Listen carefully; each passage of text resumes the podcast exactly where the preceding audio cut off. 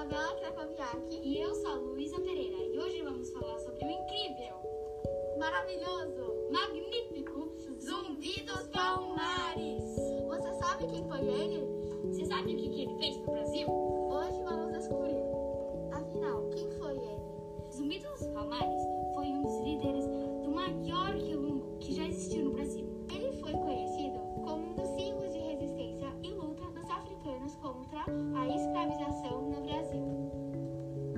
Zumbi morreu no dia 20 de novembro de 1695, depois que seu esconderijo foi denunciado.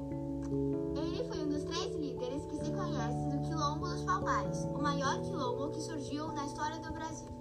Então, o que ele fez pro Brasil? O zumbi lutou pela liberdade dos escravos brasileiros e a igualdade dos pobres brancos, negros e os índios. Eu espero que você aprendeu bastante sobre o famoso Zumbi dos Palmares e o que ele fez pro nosso país. Espero que vocês curtiram muito. Obrigada por assistir.